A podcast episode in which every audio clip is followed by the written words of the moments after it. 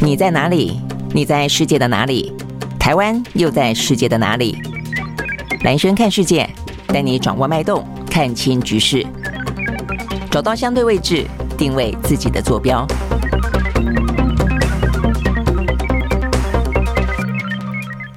好，大家好，我是蓝轩，欢迎收看今天的蓝轩看世界啊。这个不好意思呢，让大家久等了啊。这个晚了一些时间，先前有点啊，这个 delay。好，那这个今天的话呢，蛮多重要的新闻啊。那尤其最新刚刚出炉的呢，就是大家关心的台湾政策法案啊。那在呃美国的参议院啊，以这个投票通过了啊。这个通过的话是在外交委员会呢通通呃通投票通过。那所以意思的话呢，就是在呃接下来要送到院会去啊。那不过呢，在通过的过程当中的话呢，若干条文。呢进行了修正，那当然中间的话呢，是一些被认为比较高度的敏感性的象征性的内容被做了修正，比方说呃有关于呢呃在里面本来是主呃直接提议要把这个台湾驻美国的代表处改名为台湾代表处的这部分呢被取消了。那另外的话呢，包括像是呢呃这个所谓的主要的非北约盟友这个部分的话呢，目前看起来也被啊、呃、这个拿掉了。但是有些部分的话呢，呃这个算是很挺台湾的部分，也还是呢。呃，维持在这个里面的啊，所以呢，到底详细的状况如何？我们待会呢会来跟大家呢做进一步的最新的啊这个说明。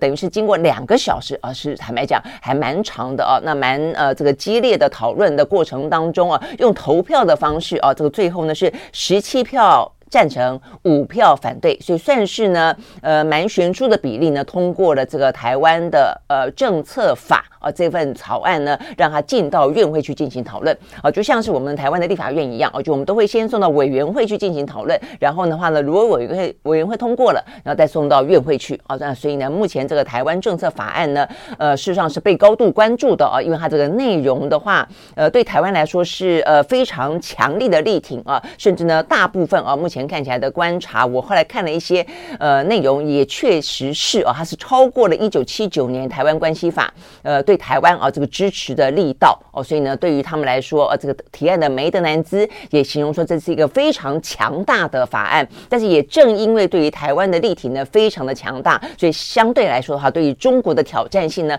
哎，来得更大哦。所以这一两天我们看到呢，这个台湾呃，也对这个事情呢，呃，有很多很多的讨论啊，呃，就担心呢会踩到中国的红线。那甚至呢，呃，包括曾经担任过呃这个呃副总统的吕秀莲啊，他也认为说这是一个。迟来的正义。内容是好的，但是呢，他就做了一个形容哦，我觉得形容也还蛮妙的。他就说呢，就像是你吃药哦，这个吃药的话呢，知道对身体会好，但是你一股脑通了把药都都吃下去，有些时候啊，这个万一踩到了红线，好的也会变坏的哦。那所以中中间就讲到说要有一些拿捏的智慧。那我想这可能不只是对台湾啊，尤其是呃这个对于美国来说的话，又想要呢表达呢对于中国大陆就美国呃有呃不同于中国大陆的一些。价值或者是在美中之间啊这个对峙当中，美国呢所站定的啊这个立场，那透过呢对于台湾的支持，他也希望能够表达。但某个程度来说的话，又希望能够控管啊美中之间呢呃有一些旗舰的一些护栏，又不希望呢能呃造成呢不必要的这个冲撞。我想这个部分也是在他们在拿捏当中哦，所以呢这个台湾关呃台湾政策法案就变成是一个具体而为的。美中啊，这个另外一个新的战场啊，尤其这个部分是比较涉及到呢，呃，很法理性的啊，这样的一个嗯，算是一个隐形的战争了啊，所以我这部分的话，我们待会儿再跟大家说。好，那这个进到这个呃。更重要的啊，这些地缘政治的话题之前，一开始的话还是要提醒大家啊，这个台湾的疫情呢，这一两天，呃，这个前一天的话呢是四万出头嘛，那今呃昨天的数字是到四万九千多了哦，呃，即将逼近五万了，那这个呃。死亡的单日新增的人数呢，在昨天也来到了三十七个人啊，也比过去这段时间来的更多了。那当中的话呢，甚至有这个最年轻的啊，这个死亡的才二十多岁，他快筛阳性的隔天啊就死亡了。他打过三剂啊这个呃疫苗，但是因为他自己本身有一些心律不整的慢性病啊，那 OK，所以呢，呃，我的意思就是说，这部分真的也还是呃到了啊高峰期之后，大家呃要稍微的特别注意一下了啊，这个也不容轻忽。那到当中的话呢，在那么呃快速增加的病例当中，昨天新北市就破万了，光光新北市就破万了啊。好，所以我们前一天也讲到说呢，中南部其实人数啊，就这个倍呃翻倍的比例来说的话呢，算是呃这个增加的比北部多，但就数量来看的话呢，北部呃这个新北呢是破万。好，那所以呢，这个呃，BA. 点一的次世代疫苗明天会抵台了哦。那接下来的话呢，有分三个阶段啊、但是就是说这个部分的话，到底呃该怎么打啊？然后呢，是不是呃需要打到这么多，或者哪些高风险的族群特别需要去补强？我想这个部分的话呢，我们也还是再三强调啊，可以尽量的啊跟这个自己的医生啊保持呢非常密切的呃这个。呃，等于去沟通啊，来确定一下目前这个目前呃疫情的高峰期该怎么样子的自己的啊这个自主防疫。OK，好，所以呢这个部分讲到的是跟疫情有关啊，这个再次的提醒大家，现在呢疫情进入到啊这个高峰。好，那这个除了疫情之外的话呢，接下来就先来看一下呢欧美股市啊。这欧美股市的话呢，昨天传出来是好消息，呃，前一天啊这个坏消息是因为啊这个 CPI。CPI 的这个指数呢，看起来就是呃，本来以为到顶了，就没有到顶嘛，就是呃，事实上还比上个月呢增加了百分之零点一，呃，但是的话呢，在昨天有一个数字是生产者的物价指数，CPI 的话呢是消费者的物价指数，那这个生产者的物价指数呢是 PPI 啊，那 PPI 的话呢，等于是呃，先是生产者的物价指数出来之后呢，如果说成本过高，呃，可能呢对企业来说，逼不得已必须要反映在产品上之后，才会来。来到了消费者的物价指数嘛，哦，所以呢，呃，等于是在 PPI 这个部分的话呢，在昨天出现了一个一点点比较好转的状况了，所以大家呢就稍微的松了一口气啊。如果说呢，生产者的物价指数持续的可以减压的话，那么可能接下来的话呢，消费者的物价指数呢，连带的啊，这个在接下来的呃后来呃未来啊这段时间，可能未来可见的日子里面，或许也还有一个呢呃趋缓的可能性啊。好，所以呢这个部分的话。呢，导致了昨天的欧美股市呢是上扬的，尤其美国啦。OK，所以我们先从美国开始看起。好，在美国呢，道琼工业指数呢涨了三十点一二点，收在三万一千一百三十五点零九点，涨幅是百分之零点一。纳斯达克指数上涨八十六点一点，收在一万一千七百一十九点六八点，涨幅是百分之零点七四。S P Y 呢上涨百分之零点三四，另外呢，费城半导体涨了百分之一点一四。好，所以呢，这是美国股市啊。那再来的话呢，欧洲三大指数呢也还是下跌的。呃，德国跌了百分之一点二二，英国跌了百分之一点四七，法国呢跌了百分之零点三七。好，那这个下跌的压力的话呢，当然还是来自于 CPI 了，因为 CPI 的话呢，目前比较确定的是啊，这个几乎这样子的一个呃消费者的物价指数，至至少是眼前的嘛。我们刚刚讲的 PPI 可能在未来会反映在消费者的物价指数上，但是它可能是比较未来的，所以眼前的部分的话呢，确定事实上还是不降反升的话，目前的话，下个礼拜的呃联准会的升息，几乎所有的人都认为至少三码是跑不掉的啦哦。那呃比较激进的话呢，可能是四码，所以这部分的话呢，持续的市场呢还在，因为只不过才一天多的时间嘛，所以市场呢还在消化当中，所以有些部分的压力啊、哦、还是存在的，但是稍稍的好好消息。我们刚刚讲到的是关有关于八月份的生产者的物价指数呢，这个 PPI。好，那这个 PPI 呢，这个昨天美国公布的数字是这个样子哦。那 PPI 呢，原本啊这个呃预估呃市场是认为大概会升百分之八点八，呃，那这个七月份的话是九点八啊，所以呢等于是预估就比七月份呢稍微的会再低一点。那呃，昨天呢正式公布之后呢是百分之八点七啊，所以呢不但是有比预估的呃，就是比起上个月来的少，而且还比预估的再少了百分之零点一。那虽然少的不算很多啦，但是呢至少是连续两个月的下降啊，不像是 CPI 才降了一个月之后，现在呢又又稍微回来了一点点了。好，那所以呢这样子的一个连续两个月的下降，是二零二一年八月以来的最低的增速，就是增加的速度比较。少，大概这个意思。那所以代表的就是说呢，在过去这这一两个月里面，能源成本的下降确实舒缓了，就生产者来说他们的若干成本啊，因此呢，推动了八月份的 PPI 呃下滑最主要的原因啊，所以呢，可以让呃美国的通膨在呃新的呃这个 CPI 指数出来之后，大家又紧张起来了，稍稍的呃这个呃有一点点的喘息空间了啊。但是呢，呃接下来因为整个的来说都还是还是。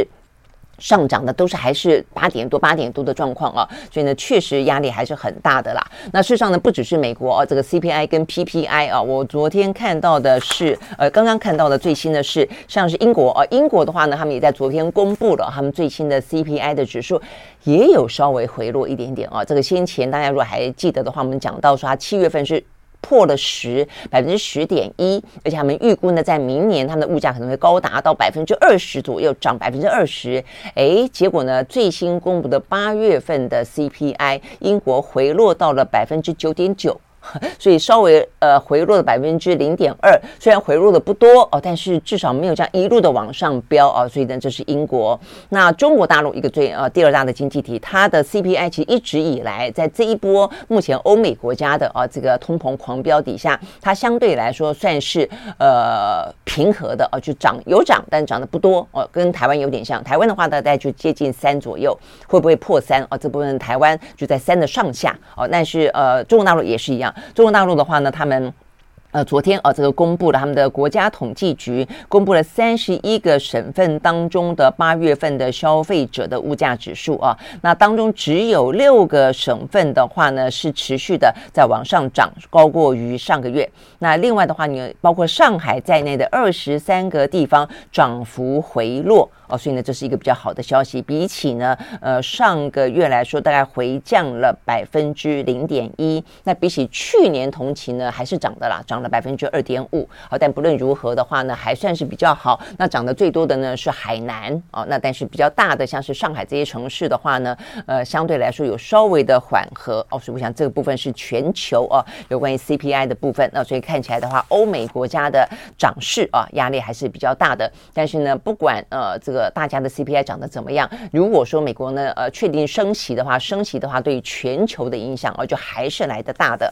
OK，好，所以呢这个部分是讲到说。在美国，昨天呢，呃，美国股市啊，这个上扬有一个比较好的消息是来自于 PPI，呃，生产者物价指数的呃下滑。好，但是的话呢，在昨天美国也出现另外一个呢新的啊比较大的压力，一个利空的消息，那就是呢，美国哦传出来他们的最大的工会之一铁路工会要扬言罢工。哇，这个消息呢，确实是对于美国来说，呃，经济压力就已经这么大了哦。然后呢，呃，对于联总会来说，最关心的一个就是物价。一个就是就业。好，那所以呢，这个大罢工的话呢，可能影响到的啊，这些产业链的问题啦，啊，这个货运的问题啦，物流流通的问题啦，呃，整个经济啊，这个相关的啊，这种部部分都会受到一些影响啊。那尤其是呃，如果物流受到影响的话呢，呃，这个货运的成本等等可能又会垫高哦。所以呢，好不容易 PPI 下降一点点，搞不好呢又会受到影响啊。所以啊，这个最新消息，美国总统拜登出手了啊，这个出面呢，呃，进行相关的呃这个协。协调哦，这个所以的部分你可以看得出来，呃，这个压力呢是真的很大的哦。好，那这个部分的话呢，讲到说，拜登政府呢积极介入啊，那这个美国的呃这个。铁路工会为什么要罢工啊？我们先讲，他打算在七呃九月十六号罢工，所以今天十五号了嘛，哦，所以等于是明天就要开始罢工了。而且他们说罢工啊的部分的话，当然很明显的啊，就是他已经宣布了他罢工的计划，也因此呢，美国的铁路客运公司也宣布了相应于罢工之后的他的一些。运输计划啊，所以呢，在礼拜四，它要取消所有的长途的列车，然后的话呢，美国三分之一的货运会陷入停顿啊，所以呢，这边讲到说会再次的考验美国大宗商品的供应链。那这样子的状况底下的话呢，每一天他们预估呢，贸易额会损失接近二十亿的美金。那当然哦，跟我刚刚讲的一样，会持续的推头呃推高。啊，这个美国的通膨哦，所以意思就是说，好不容易才出现一个 PPI 稍微下降的哦，这样的一个好消息，马上呢就被这个呃铁路的罢工哦，工会罢工呢，马上可能给打消了哦，所以呢，这个拜登政府积极介入的原因就在这里。那为什么他们要罢工哦？其实跟薪资哦并没有那么直接相关，而是说呢，呃，他们对于这个工时哦，所以所以这边特特别看到的是。在疫情期间，如果大家还印象的有有有印象的话呢，这个疫情嘛，所以大家不是那时候很严格、很严格的风控吗？就像是中国大陆一样，那这个风控所导致的呢，就是缺工。大家没有办法上上工，那和不是所有的呃工作都可以在家上班 work from home 的啊，那所以呢导致了哦这个美国的很多的货运，很多的这个货品啊，这运到了美国的港口之后就堆在呃港口，没有人去运送啊，所以呢这也是后来拜登还积极的也去进行协调啦等等哦，所以呢呃问题真的来的还蛮大的，一个是产业链的断裂，一个是货运本身的中断缺乏啊这个运输啊，所以在这样的过程当中的话呢，这些呢铁路工会啊，这个是不断的在过去两年间，等于是累积下来的一些相关的，呃，算是嗯埋怨吧，或是他们认为呢，呃，终于受不了，就是说呢，在这个过程当中，他们认为啊，这个两年多来的疫情是他们啊，这个。呃，顶着呃这个呃染疫的风险啊，那不断的呢继续的去工作，那维持货运的畅通，然后甚至的话呢还去加班，那这个加班的话呢还延长一些相关的工时哦，有些部分的话甚至还抱病，那抱病的话呢还尽可能缩短啊这个防疫假期回到这个工作岗位上啊，但是没想到呢，他们说法是说，没想到在过去这段时间，真正啊这获得巨额利益的呢却是雇主。哦，他们并没有得到任何的，呃，不要讲说在金钱上的、福利上的啊，这个相关的一些呃雨露均沾了，甚至他们说呢，呃，在休假跟病假的规定上啊，因为呢人力短缺的关系，他们都不得不去过度的长期的工作哦。那即便现在呢疫情趋缓了一些，或者说至少跟病毒共存了这样的一个政策已经很长的一段时间了，但是他们的工时依旧呢未见改善。OK，好，所以呢，这就是呢，在过去这一两天当中看起来啊，一段时间了啦，就是说呢，美国的呃这个铁路工会啊，他们跟这个铁路的公司。呃，代表了六万多名员工哦，来进行呢相关的协商。中间非常重要的一个协商的焦点就在于休假跟病假的规定。好，但是目前是说呢，工会所提出来的主张，呃，这个铁路公司呢并不接受哦，所以双方呢，呃，非常的僵持啊。这是他们为什么决定呃要用罢工的方式来。表达他们的诉求。那我们刚刚讲到的有关于铁路的工会呢，是六万多，他们总共是有三大工会啊，说呢坚持是就是完全不退让的啦。呃，就铁路呃公司来说，他们说他们已经呢提供了一些呢加薪的承诺啊，所以呢在总共十二个工会当中的话呢，只剩下三个工会呢非常坚持呢，还要求更好的一些待遇啊，或者更好的一些工作条件，包括我们刚刚讲到的一些病假啦啊，这个休假的工作条件。好，所以这三个呃很呃工会当中的话呢，铁路工会是六万多人，另外的话呢还有呃总共加起来还有十一十一万多人哦，所以等于是还有三万多人了哦，所以这个看起来这个人数是还蛮庞大的哦。好，所以呢目前这个部分的话呢，看起来僵持呢将会导致我们刚刚讲到了可能美国的三分之一的货运的运量哦，这边讲到说呢有七千多万的班次无法发出。OK，好，所以呢，这个部分的话呢，对于美国啊，这个呃经济目前的这个压力来看的话呢，又添呃一笔啊。那所以呢，这个呃现在看起来，拜登政府积极介入啊，要去进行协商。好，但是呢，这个协商状况的话呢，当然啊，可能还是啊要有一番的呃这个你来我往才是啊。OK，好，所以呢，这个部分是我们刚刚讲到哦，跟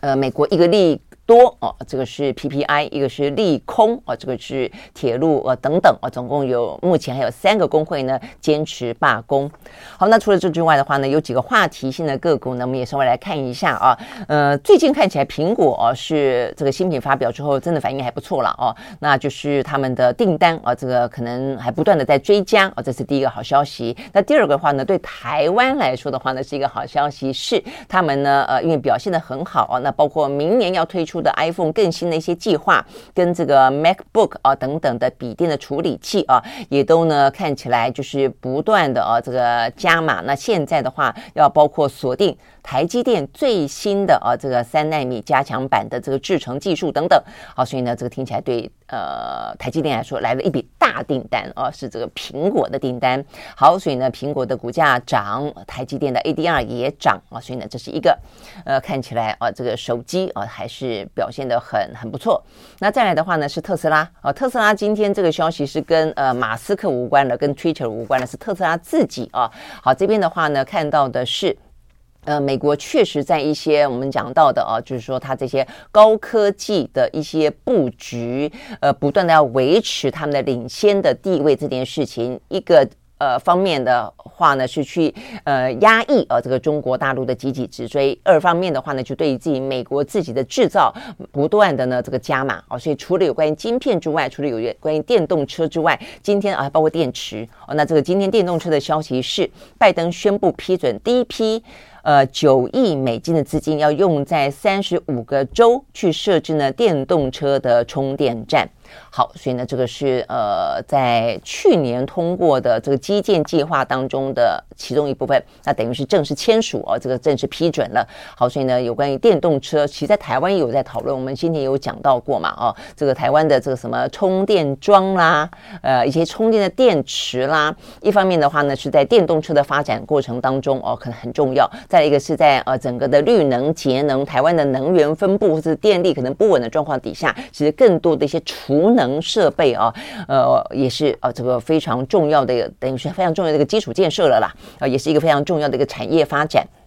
好，那所以呢，这个特斯拉昨天的股价啊，这个就涨了百分之三点五九，就受惠于这个电动车啊，充电站成为美国的基础建设之一了啊。我想这个都是很明显的看得到的趋势了啊。那再来的话呢，是我们刚刚讲到，即便说美中之间啊，这个美国的话在高科技的制造业部分的话呢，非常的啊，呃，有危机感啊，所以呢，这个美中之间的这方面的呃大战或者科技冷战啊，这个持续的在加温。但是啊，一些比较消费性的部分的话呢，在今天至少看到有两个新闻啊，是跟呃这个美国他们在中国市场加码有关啊。第一个是星巴克啊，这个星巴克的话呢，昨天呃发布了一个二零二五中国战略愿景，呃说要推出一个以价值为导向的全新的营运计划。我看到这个呃《华尔街日报》吧啊，也把它做一个蛮大的新闻，讲到说呢。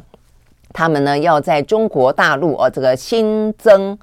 三千家吧，这个三千家的门市啊，那所以呢，这个部分的话呢，就是呃，在啊这个星巴克的计划当中要加码中国市场。OK，那这个消息出来之后，它的股价呢，呃，立即涨了百分之五点五三。好，所以呢，这是星巴克。那再来的话呢，是 Moderna 啊，Moderna 的话呢，他们表示他们的执行长说愿意向中国供应啊这个新冠疫苗，所以这部分蛮特别的啊。所以呢，这个可能要再去看一下这个资料，就是呢，呃，因为中国过大陆过去的话，因为自己生产疫苗嘛。啊，所以他们都是用自己的什么科兴啦，哦等等的疫苗，他们并不对外哦这个采买呢美国的或者欧洲的疫苗，啊，但是先前也传出过，呃，这个美呃中国大陆的风控哦之所以那么的严格，一方面的话呢，呃跟他们的二十大有关，二方面的话呢，呃也跟他们这个疫苗是不是真的那么的有效啦，哦，也因此的话呢，有一说就是说，因为他们的疫苗可能它的防护力没有像欧美国家的这一些主流的呃这个疫苗这么的好。哦，就是说防护力这么的高，那所以他们其实对于这个疫情，如果哦这个野火燃源、燎原呃燃 燃源啊这个势的这个扩散开来的话呢，可能会有点不妙。那所以呢，呃现在来看的话呢，当初就是嗯中国大陆的境内哦就不断的也有专家建议说，何不开放啊？就是说让大家自己选嘛，有中国的疫苗可以打，也有欧美的疫苗可以打。OK，好，那现那现在的话呢，就是。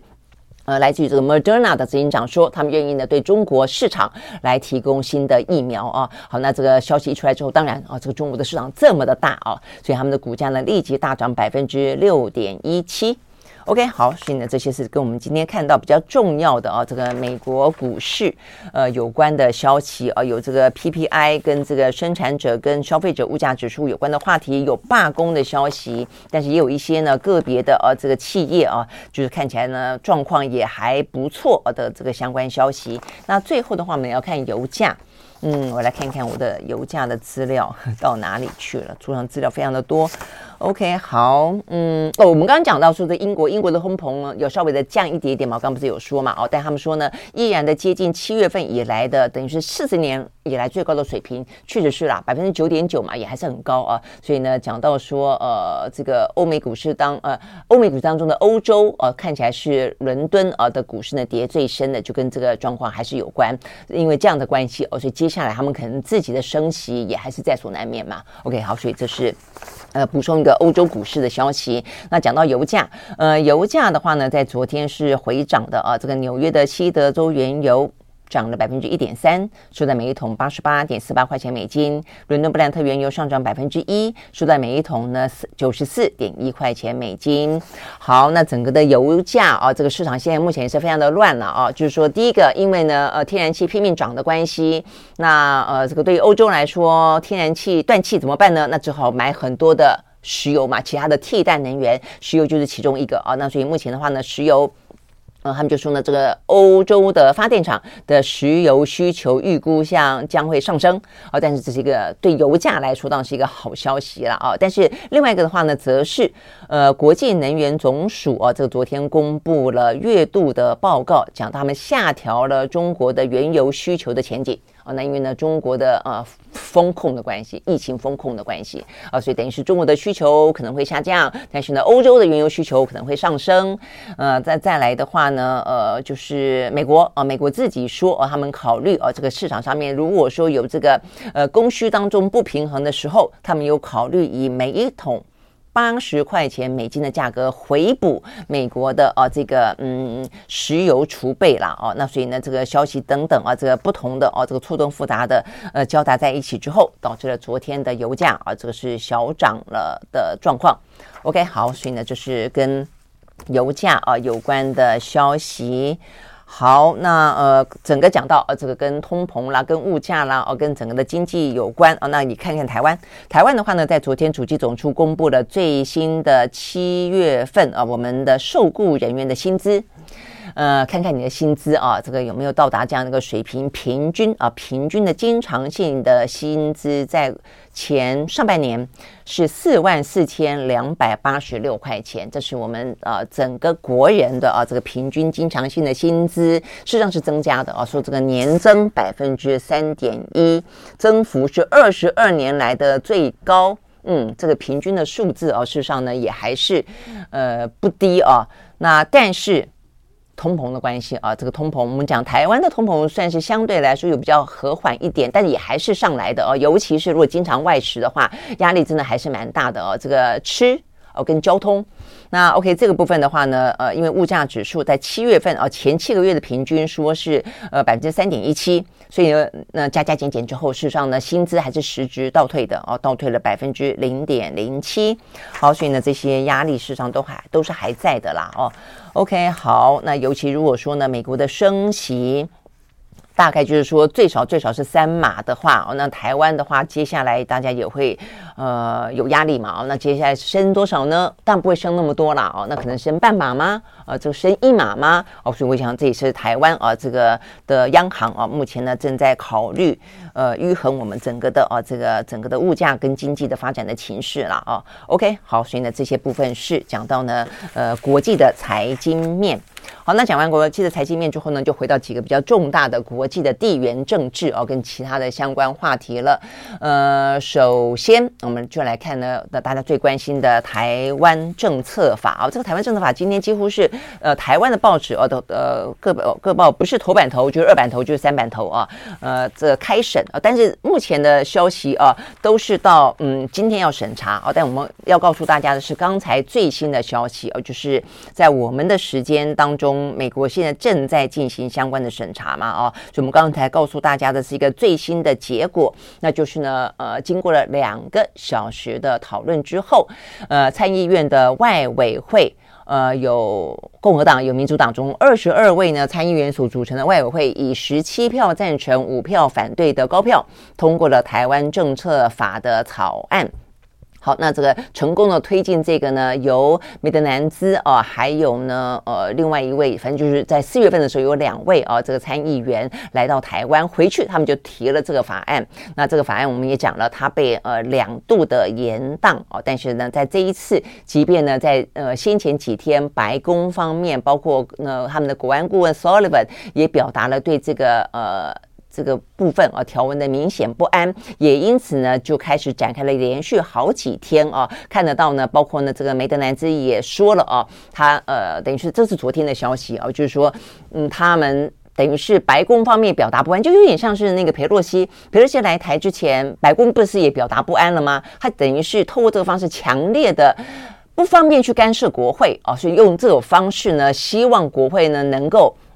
有所节制也好啊，或者不管是台面上台面下了啊，那所以呢，梅梅德南兹也还算是上道哦。他在昨天就说了，第一个，他跟当初裴洛西讲的一样，重申这个部分绝对不影响啊，就是这个法案就算通过，也绝对不会影响到美国的对中政策。那什么叫做美国的对中政策不会改变呢？就是一中政策不会改变。那我想这些部分，所以对台湾来说都要很明了啊。这个美国到底怎么样子的状况？即便看起来有很多纷杂的声音，但是万变不离其宗的是，在眼前，其实美国不可能轻易改变他们所允诺的一种政策啊，因为这是呃美中之间的很重要的安全护栏。好，但是呢，中间当然可以有很细微的哦，我们就形容说这个切香肠式的。那对于中国来说，实际上也觉得很敏感的，就是切香肠式的改变，就是大的不变啊，但里面。的话呢，有一些细部的部分，事实上呢是可以去加强美国的对台允诺的哦。好，那所以呢，梅德南兹昨天就已经先这样讲了啦啊，所以呢，有点点就是说要让白宫放心，就是说我们再怎么做，我们会呃拿捏分寸的啦，意思就是这个样子。所以呢，事实上他们也说了，他们会做一些部分的修订。好，所以我们接下来又讲到有关于呢呃刚刚通过的啊，这个在外委会啊，美国的参议院的外委会通过的这个内容，真正修订也就是最重要的部分了啊。哪些部分进行修订呢？两个啊，这两个呢呃进行修订的部分，就是我们刚才讲到的啊，就比较。具有象征性，呃，而不是实质性的啦。那但事实上，这也是当初民进党政府一直所期待的哦，也是我们说，如果为了这些象征性的，却付出了呃影响到哦这个两岸和平的代价的话，到底划不划算？好，那这两个部分的话呢，一个就是呢，呃，美国。呃，就是等于是台湾驻美啊，这个代表处要不要改名字？要不要改为台湾办事处啊？台湾代表处这个部分，那这个部分的话呢，目前是呃删除啊，这个删除了呃这方面的呃条文。呃，这是第一个啊，那就是说，事实上呢，呃，甚至他们中间其实不只是代表处啊，中间还本来讲说呢，呃，有关于 AIT 处长的任命这件事情，因为呢，我们跟美国是没有邦交的啊，所以我们的这个代表处的处长不被等同于代表，就不像不像大使哦，就美国呢，他们在任命大使的时候呢，有一个任命大使的一个程序。那呃，台湾的 AIT 的处长就跟这个程序不一样啊，所以等于是把它跟呃，是不是一个国家啊，是不是一个呃呃有邦交国的状态呢？是把它切割开来的。但是呢，在这个台湾政策法里面啊，呃，连带在有关于是不是要更名的同时，他也特别提到了说，呃，就算不叫做代表，本来也希望是叫做代表的，把我们拉成叫做代表。那就算不叫做代表，他的任命程序可不可以跟其他的国家的大使跟代表一样？啊，那如果这样子的话，也代表我们看起来跟美国是一个没有邦交的重要盟友啊。但是这部分的话呢，目前看起来也是一并的啊，这个被删除了，被移除掉了。好，这是第一部分啊，这有关于呃这个代表处要不要改名，有关于代表处的任命程序要不要改变，这部分的话呢，目前都被移除。好，那再来一个的话呢，就是有关于主要非北约盟友。这个字眼目前看起来也被移除啊，那这个部分的话呢，改成呃说呃在军备的移转上，以这个 MNNA 盟友的等同方式对待台湾。OK，好，那这个 MNNA 是 Major Non-NATO Ally 啊，这个部分也就是非北约啦。这个非北约的哦，不是，我们刚才讲到的是说呃。主要非北约盟友，它的意思就是，呃，我刚才讲的具体的条文的字眼叫做以 MNNA 盟友同等的方式对待台湾啊，但是这个部分的话呢，也被调整了，大概是这个意思哈，所以呢，等于是这个部分啊，嗯，是。在今天呢，修改部分的呃这个重点，但是另外的话呢，当然也还是有呢呃对台湾进一步的部分。那这部分的话呢，不保证啊、这个中国大陆不会觉得碍眼啊、但对台湾来说的话呢，当然是欢迎。比方说哦、他要在未来四年当中提供了台湾四十五亿美金，呃这部分的呃免费的啊、等于就是无偿的啊、军事援助。我们过去曾经谈到过啊、就是说美方对台湾的一些所谓的嗯。支支持哦，包括说在军售这部分，虽然都是台湾要自己花钱买那那我们曾经就有谈到过，那是外交呃前外交官就特别提醒我跟我讲过的，就是说事实上以色列啊，其实美国经常提供啊这个以色列是无偿的，呃等等或者非常低利的一些呃贷款等等啊，那为什么台湾没有啊之类的？那事实上这一次是第一笔啊，就是说呢有四十五亿美金，大概呢折合新台币是一千四百多亿啊这个。有关于呢军事融资部分，那保留了这部分啊，所以而且是指明是无偿的军事援助啊，在未来的呃这个四年之内会提供。OK，所以那这展现的是对台湾防卫能力的重视。那再来的话呢，还有的部分啊，是讲到呢，呃，在今天啊，个台湾的一些媒体，像联合报，他也特别的关注了这个部分，讲到说呢，台湾的政策法触及了联合国第二七五八号决议啊，这个部分，那这个部分的话呢，也是啊，对岸呢，呃，觉得啊，这个可能会触及红线的部分，这部分的话呢，实际上是有所保留的。好，所以这部分我们稍微很简单的讲一下啊，这个联合国的第二七五八号决议啊的内容。他讲到的是啊，嗯，承认啊，这个中华人民共和国在联合国是唯一的合法代表中国的政府。那 OK。到这边为止啊，但是呃，一般的诠释啊，这个包括呢，美国的对中啊，包括呢一个中国的政策里面，都有点引然的去衍生这个第二七五八号的决议的意思是说，不只是承认中国代表了他们，呃，是唯一代表这个中国的政府，而且呢，他们也也认为啊，这个部分呢，包含了啊，这个台湾跟中国之间的关系，意思是说，一中当中。中国是呃，中华人民共和国是代表中国的唯一政府，而台湾应该是在这个一中当里面，所以隐含的就有点像是呃，台湾是中国的一部分啦。那这部分的话呢，呃，在新的台湾政策法当中呢，被要求厘清，厘清说呢，这个二七五八号并没有处理。台湾在联合国的代表权以及相关的一些组织的问题，意思就是说，这个决议并没有对于台湾是什么、跟中国的关系是什么表达任何立场啊，那也没有未含任何有关台湾主权的声明。嗯、大家可能会听得觉得有点拗口啊，但是我跟你讲，在法理上面的有关于呃台湾。的法在国际法当中的法理定位，就是这些在字里行间啊这样的一个斟酌啦，啊这样的一个一个呃呃呃字斟句酌的呃 argue 啊，这部分就是关键啊。所以呢，当你看起来好像你觉得听起来好像没有什么太大的差别嘛，嗯，这个就法理来讲差别很大啊。所以呢，包括了像什么台湾前途未定论啊，也都是这样的一些说法。就如果说依照呢呃中国大陆所诠释的一些呃法理上的意思的话呢，基本上来说就是呃。呃，你就算没有完全赞同，但是你没有否认啊，这个就代表了台湾某个程度就是中国的一部分啊。但是如果说你确定说，呃，那么多的一些国际当中的法理当中并没有处理这一块的话，就代表了它处存在一种模糊的地位。那模糊对于台湾现况来说，就是一个呃，至少就是我们的空间啦啊。所以呢，为什么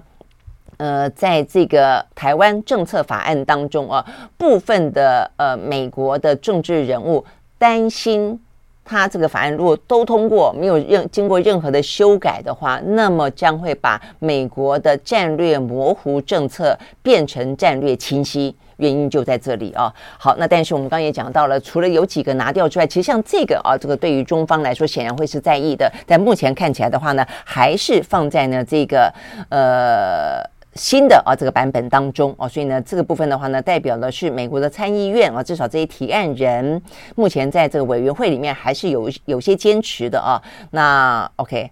呃，这部分是是还是还在。那 OK，所以这部分的话呢，进到院会之后的话呢，到底会是一个什么样的局面？会不会有进一步的修订啊？就是说，他会不会是一个嗯、因为每一个提案人都希望代表的是他自己对于他当初既然要提这个案子。就代表了他的一些价值，也代表他想要表达的立场。那既然呢，这个对于梅德南兹跟这个呃，他们哦，这个总共有二十二位嘛，啊，这个主张投赞成票十七位，他们想要表达的对于台湾的强力支持的话，他们能够有退让，我就觉得他们就是我先退一些，那如果你还觉得不满意，那就到院会，院会大家再来说哦。我觉得看起来就是说，目前这样的个法案呢，应该还不到最终定案的地步啊。那这过程当中的话呢，就要看第一个，美国国内啊这个相关的一些呃共和民主两党啦，还是一些呃反中啊，有那种很鹰派的，有那种相对来说可能比较没那么鹰派，认为说要符合更多美国利益的这个当中的拉锯。那当然还要再看啊这个法案审的同时。中方的反应怎么样？OK，好，那我们看到呢，中方其实，在昨天，呃，这个外委会还没有表决通过之前啊，呃，包括了呃，中国大陆的驻美大使秦刚哦，就撂话了，他说呢，如果说这个法案呢，呃，原封不动通过的话，中美关系将面临破裂哦。这话讲的还蛮重的啊。那再来的话呢，呃，他们的外交部的发言人叫毛宁的啊，这个昨天也说了啊，他说呢，再次的强调啊，这个一中的原则对于中美关系的重要性哦。那他就说呢，这个部分在法案当中呢，多处去呃涉及了对于一中政策的挑战、掏空甚至颠覆。哦，所以呢，看起来，呃，这个法案，呃，本身。确实，对中方来说的话呢，呃，用词是还蛮强硬的啊。但是我相信他们也知道啊，应该就算不知道也去研究过了啊。这个在民主国家，一个法案的通过，实际上呢，有很多层、很多层的程序的啊。那所以呢，这个程序可能要看这个过程当中，也代表就都是可以去折通尊主的呃空间。但是的话呢，也代表它会有一段时间点啊，一段时程啦，时程。OK，好，那所以现在的话呢，是刚刚起步而已啊，等于是送进了外委会，在外委会表决了啊，那目前的话呢，呃，以一个时期啊，这个。比武的状况呢通过，那即将要送到院会。那这个参议院的院会通过之后的话呢，同样的，如果要成为一个正式的由这个总统签署的法案的话呢，众议院也得要去呃通通过同样的内容。好，所以呢，对我们来说的话呢的话，还有个漫漫长路。那当然，对台湾内部的讨论的话，呃，在昨天啊这几天也不少了哦。呃，就整体来看的话呢，当然我们会欢迎啊这个美国表达对台湾呢呃更实质的啊呃这个。支持。啊，但是呢，这个实质的支持当中有多少呃，在象征上的意义可能会触及中方的红线，而这个中方的红线，我们要付出多大的代价？因此，我们需不需要在这个地方呃做过多的坚持，或者说呢，对美方来说他们会做多过多的坚持，我们也不能够一厢情愿的呃，希望他们完完全全的照单全收啊。所以，我想这也就是为什么我刚刚讲到呃，这个吕秀莲啊，他就特别提到说呃，就是他认为啊，朝野之间这个时候必须要团结啊，必须要有智慧，呃，因为其实我想他这个言下之意也代表说，事实上我们呃，我们台湾啊，这个中华民国政府对于这个台湾政策法应该也是贡献不少，着力不少啦，呃，包括邀请他们来，然后呢进了以后呢，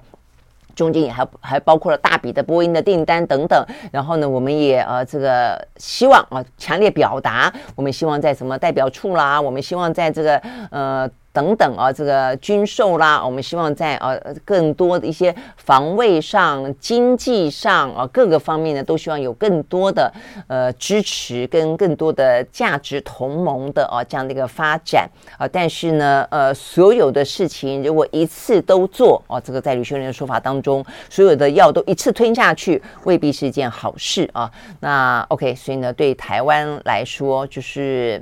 嗯，就是。观察吧，啊，我想这个部分对于民进党政府来说，我们刚刚也讲了，其实我们有不断的一些游说，我想大家都都知道啊。那这个游说当中，哪些是真正呃实质的？我们希望能够用尽全力去争取的。有些部分的话呢，可能是象征的，某些角度来看，可能只符合，或者说呢，它终究啊是对于政党利益呃。来的多哦，对于国家利益的话呢，还要得要去拿捏的部分，我想这一部分的话呢，都是啊，这个在台湾政策法在美国的讨论的过程当中哦，我们也可以呢同时啊去关注的。那事实上呢，不只是啊，看起来我们中华民国政府啊，这个对于美国的国会的游说啊，对这个法案的。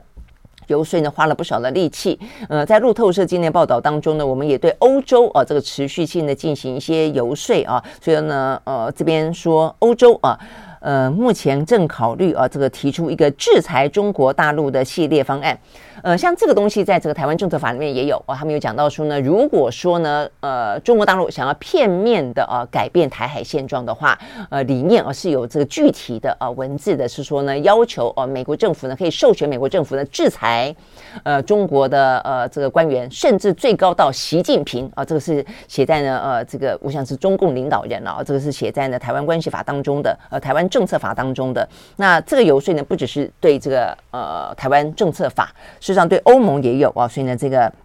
呃，路透社的报道就说，呃，他们透过多项管道得知啊，这个欧盟目前也打算制定一个制裁中国大陆的系列的方案啊，那所以呢，这个部分。呃，就是目的希望能够贺阻啊，这个中国用武力的方式啊来呃攻击台湾啊，因为过去这段时间，不管是台海的军演，或是俄乌战争啊所带来的警示，都变成不排除啊，包括那个呃习近平他的一次两次啊，什么一一中呃一国两制的什么台湾方案啊，什么统一白皮书啊，这个呃不排除武统，实际上呢，都这个方面确实，我觉得这个部分的话呢，是中国自己必须要。要去，呃，负起这个责任的而，事实上撩起啊，说挑起这一波呢，台湾对于或者国际对于啊，这个中国更多的啊武力犯台的担忧，事实上是这些举动啊所导致的。OK，好，那所以呢，这个部分呃，就是等于是欧美啊双方都在为防止。中国武统台湾这件事情呢，在制定跟法律哦有关的这些行动啊，但是呃，中方当然也不是呃完全不知道或者没有在防范的啊，所以呢，另外有个消息在这个时候就显得呃。可以把它等于是呃勾连在一起了，那就是呢，在昨天传出来说，有欧盟最高的情报官员啊，这个部分的情报官员是欧盟情报与情势分析中心主任，叫做莫加多。原本是说他十月份要低调访台的，呃，在昨天呃这个消息传出来说，呃，他虽然感觉上是保密到家，但是呢，还是、呃、这个提前被呃北京当局所知道了，所以的话呢，呃，似乎施压啊、呃，所以他已经公开表示哦、呃，他不会来台湾，呃，连电话会议啊、呃、也取消。OK，好，所以呢，这些部分台面上台面下呢，显然的哦。呃，都在裴洛西离开台湾军衔结束之后，其实都一直的啊，在透过呢外交上的、政治上的等等的行动啊，都还是在继续当中。OK。好，所以呢，我们就会来继续观察这个台湾政策法啊，这个到了院会之后，还会有哪些呃更进一步的讨论，或者有更进一步的一些相关修正，哪些改，哪些不改，我相信呢，都会是一个非常重要的话题。好，那再来的话呢，呃，在这样的局势里面啊，显然的，呃，当这边的压力啊，这个动作越来越多的时候，你也呃可以理解啊，这个习近平跟普丁呃两个人的见面今天为什么那么重要了啊？那对他们来说的话呢，也因此彼此之间的这个结盟关系。期啊，也显得越来越呃重要了啊，呃，为越来越迫切啊，所以某个程度来讲的话呢，我们也先前分析过了，这个事情可能不是的那么简单的啊，或者那么直接的，就针对俄乌哦，说这个呃，习近平是不是要直接支持俄罗斯继续去呃这个进攻乌克兰，或者要给予什么军事上的协助？应该不会谈到那么的具体啊，但是他们会触及到有关于乌克兰啊、台湾，也就是呢俄乌战争以及台海局势的问题。但是就整个来说的话呢，彼此之间有共同的利益，而且会相互捍卫彼此的核心利益。这个核心利益就是所谓的领土完整性这件事情。呃，我相信哦，他们会被重申啊。那除了这个之外的话呢，对于习近平来讲，他有更多的包括“一带一路”哦。那“一带一路”这个部分的话题。除了啊，这过去看起来有一带一路的部分啊，这个受挫的问题之外，还有另外一方面，就是我们刚刚讲到的，延续了啊，这个美方啊，这个美欧啊，跟台湾之间这方面的一些举动啊，包括了像是最近这段时间，呃，包括呃，印太经济架构哦，很明显的呢，事实上是在我们刚刚讲到的呃，军事同盟、政治同盟、外交行动之外，在经济部分的话呢，也已经呢，呃，开始展开了一些。经济战略式的布局了。啊，所以呢，很明显的呢，这个美国是要把印太这个当中一些像是印度、像是一些东南亚国家拉进这个经济架构当中去对抗中国的呢“一带一路”哦，所以呢，这个时间点上，习近平以呃这个上海合作组织峰会啊，这个为最主要的从两年多来啊，三个三十二个月来重返国际舞台。除了呢，我们现在分析到的二十大，我后来看到呢，《纽约时报》也是跟我一样的分析，就认为呢，嗯，可以塑造他一个呢，呃，国际领袖啊这样的一个呢，呃，很正面的形象之外啊，这还特别提到这一点。那当然就是有关于“一带一路”啊，所以这部分的话呢，相当程度的是要呢。去跟呃这个美国呢最近啊在积极的串联的印太的经济架构呢，呃要有所这个防备啊，因为它等于是我觉得这部分比较是美国警觉到了中国的一带一路，所以它也开始去发起啊，但是呢，所以啊这个等于是中方必须回防啊，所以这是一个跟经济有关的跟一带一路。那另外的话呢，有个角度啊，在今天也被提到，那就是呢中亚啊，等于是呃习近平去见普丁啊，在这样的一个上海的合作。呃，组织峰会里面，事实上，因为这个上合会有八个成员国，而这个八个成员国当中，哦、呃，有好几个四五个哦、呃，都是呢在中亚地区，都是呢过去呢苏联的卫星国。好，那这个部分的话呢，如果说哦、如果说俄罗斯跟乌克兰之间的战争，当俄罗斯如果落居下风，逐渐的看得到了他的一些呢战术混乱啦，呃，他可能的战败的话，那么。这些国家原本都以俄罗斯马首是瞻的，目前看起来的话呢，很可能会越来越呃，俄罗斯失去对他们的影响力，所以这个时间点上的话呢，就会是美国趁虚而入，开始呢把手啊伸进中亚的一个好时机啊，所以呢这边就特别提到说呢，所以这也是一个回防，就是习近平他必须呃重新呃到参加自己参加这样的会议，然后呢针对这些中亚国家的话呢，直接去拉拢，所以你会看到呢，他不只是去呃乌兹别克。参加那么一个上合会的峰会，他还去访问了啊这个哈萨克，所以呢，在昨天他先访问了哈萨克的时候，他特别强调了啊，呃，就是说呢，哈萨克啊，说他跟哈萨克之间，呃，是要彰显呢这个中哈之间呢关系的高水平跟特殊性，呃，而且呢，呃，双方说他们两国关系呢提升到永久全面战略伙伴的水平啊，意思就是说彼此之间的坚定不移啦。